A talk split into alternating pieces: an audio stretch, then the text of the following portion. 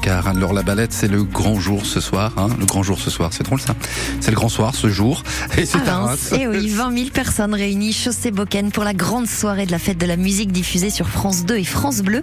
Une quarantaine d'artistes au programme. David Hallyday, M. Pokora, Slimane, Patrick Bruel et beaucoup d'autres encore.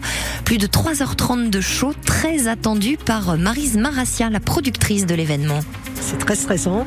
C'est un show à la hauteur. C'est un show particulier parce que c'est des, prestations euh, avec des medley, des duos, des surprises. C'est des chorégraphies, c'est des gros tableaux scéniques. Euh, on a 100 danseurs euh, sur scène.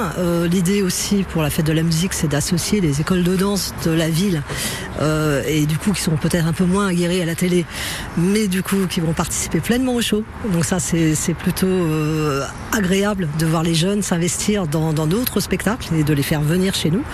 Euh, donc ça c'est un, gros enjeu.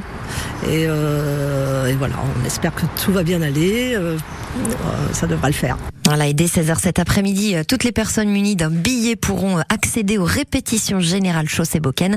Le concert, lui, c'est à 21h pétante et France Bleu Champagne-Ardenne vous fait bien sûr vivre cet événement toute la journée de 10h à midi et de 16h à 21h. Que le beau programme, dis donc, oui. il va s'en passer des choses. Reste à l'écoute du 6